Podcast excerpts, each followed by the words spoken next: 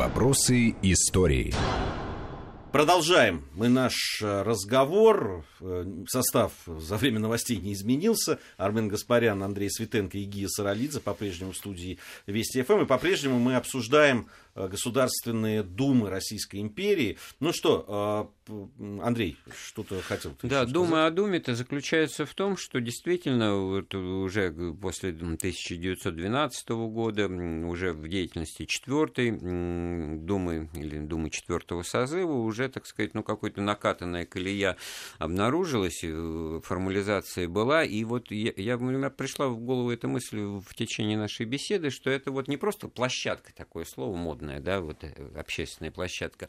Через деятельность в Думе можно было вот канализировать э, интеграцию э, центростремительные силы. Это был канал связи между, так сказать, центром и регионами, и окраинами. И в этом смысле вот этот исторический шанс был упущен, и это очень печальное, даже трагическое обстоятельство истории, политической истории России, потому что там это можно было решить, и уже... А можно ли? А Все-таки вот мы уже, да, э, у нас фи- фи- как бы финальная, если, да, финальная бы, часть нашей бы, программы, нужно как-то да. подводить но, уже но в принципе, шанс был. Если вычеркнуть был. А, несносное поведение фракции националистов, а, и конкретно абсолютно хамские выступления Николая Евгеньевича Маркова II, то можно было.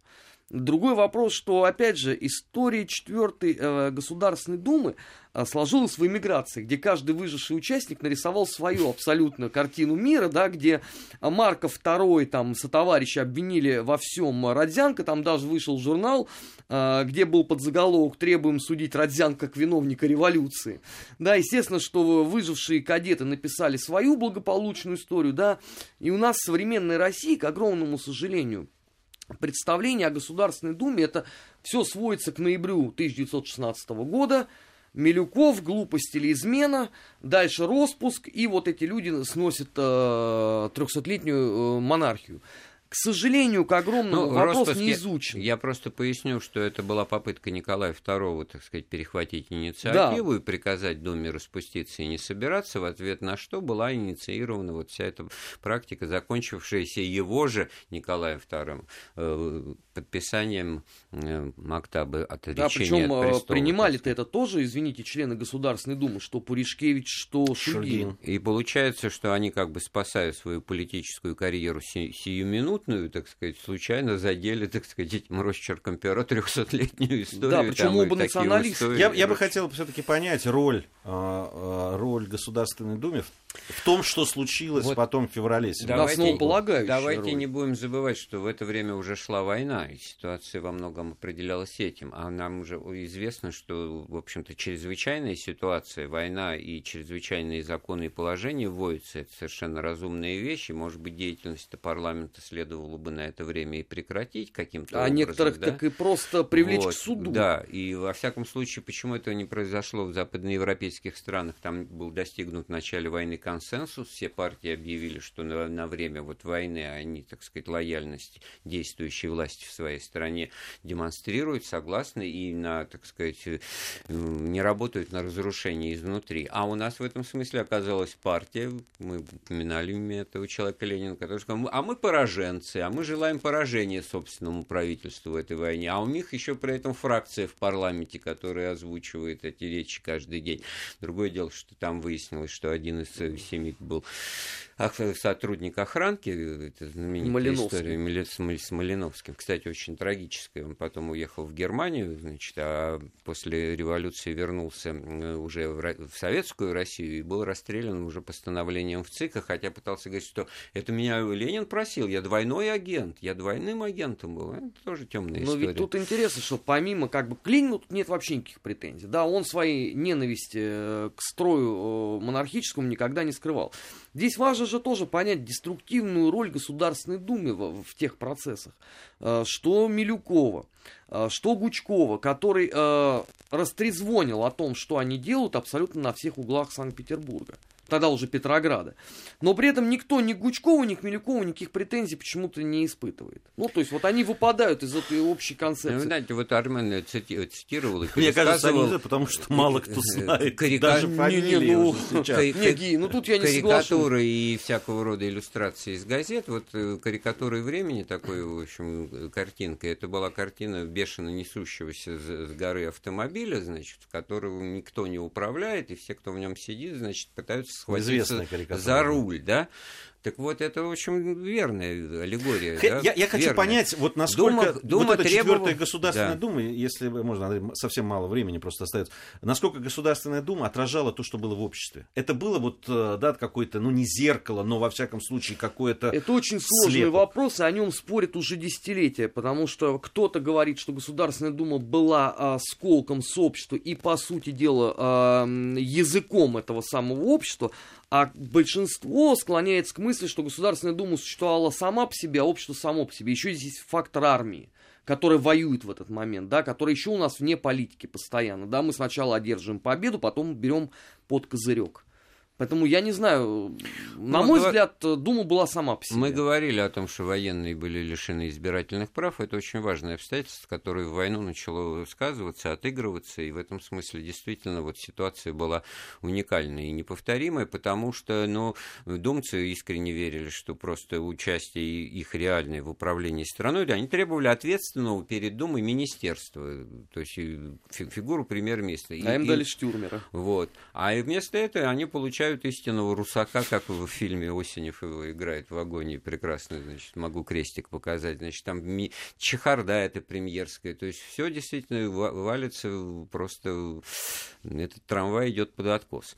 То есть вот э, я, я вот, э, как мы вначале говорили, что да, а виновата создана, Дума, можно сказать. Дума да, создается как громоотвод, как, как выпуск пара там и так далее. В итоге мы говорим о одной из основополагающих ее в, да, влиянии, да, влиянии на то, что происходило, да, деяний, ну, на то, что произошло в феврале 17 конечно, февраль 17 года целиком ну, и полностью заслуг Государственной Думы. Не надо иллюзий. Никакой ну, Ленин, который находился ну, конечно, в Швейцарии в этот конечно. момент, никакого отношения Да и имел. сами думцы, в общем-то, вот Армен упоминал, что писали в большом количестве воспоминаний, общая мысль, что никто февральскую революцию не готовил, не, не, не возглавлял, ее оседлали уже в процессе, так сказать, вот стихийных выступлений и митингов, когда ситуация вышла из, из да, но при этом в ноябре 16 -го года да. никаких митингов не так было, это и все... с хлебом так, перебоев конечно, не было. Вот, а вот с хлебом перебои возникли, это отдельный разговор. Вот как вот тысячелетняя империя руш... рушится после того, как три дня нет подвоза хлеба нет, ну, судя по воспоминаниям ну, участников, хлеб был, но они его поприжали да. на склад. Ну, не привыкли люди в очереди стоять. Мы десятилетиями при советской власти стояли по карточкам и прочее, и все научились терпеть и никого не сменять. А тут, понимаешь, три дня потерпеть не могли, значит, где-то кто-то что-то припрятал. Вот это тоже, между прочим, урок истории один.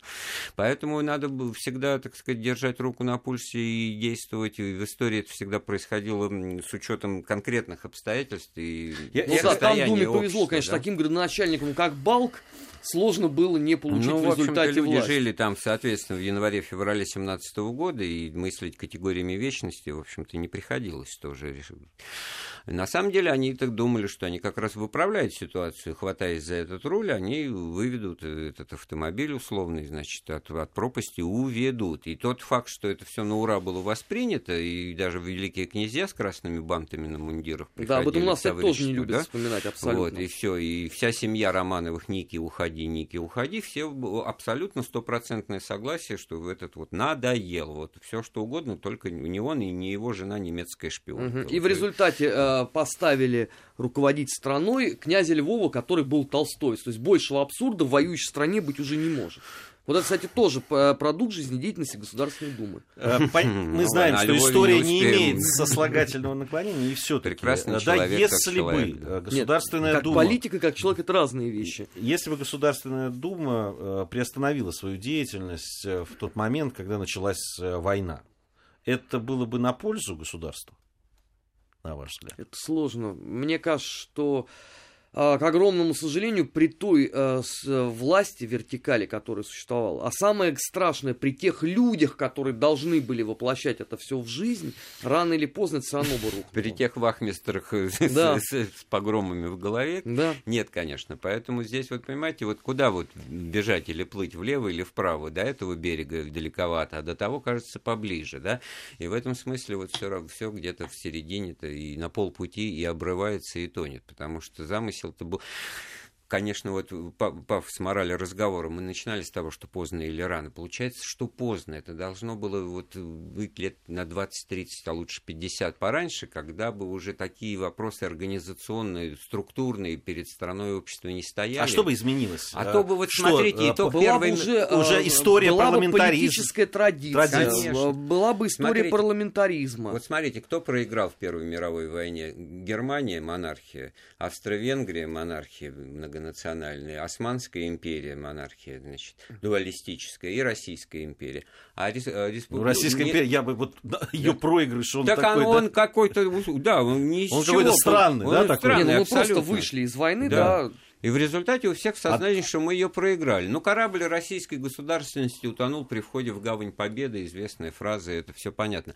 Но кто выжил? Те, у кого был внутренний запас прочности, консолидации, умение, так сказать, согласовывать интересы. Франция, Англия, в первую очередь. Хотя там, пожалуйста, монархии Англии могли бы быть такой же... Она, такой она же не, вот... не совсем такая, да. как у нас. Ну, так вот к этому надо было, если уж там без царя никак нельзя было бы остаться, пожалуйста. Я, кстати, если личную. Вот за такой вариант, не за французский с, с гильотинами там и прочее. Нет, самое-то поразительное, что большинство условно деятелей февраля, они-то все в глубине души были за конституционную монархию. То есть они-то искренне считали, сейчас мы Николая в сторону, да, ну, Будет а, все устаканится, а потом мы кого-нибудь из Романовых опять вот. на престол. Ну, логика-то была в их конечно, действиях, конечно, наверное, какая-то внутренняя. Другое просто... дело, что они недооценили. Да, только это воюющая страна да. за веру царя и отечества. Если Никто вы, извините, все... государя-императора выкидываете. Все, к сожалению, Думали, время, что не время программы всегда, завершилось да. наша. Напомню, что Армен Гаспарян, член Центрального совета военно-исторического общества, Андрей Светенко, историк и наш обозреватель, и я, Гия Саралидзе, были в студии Вести ФМ. Надеюсь, что через неделю мы с вами вновь встретимся. Вопросы истории.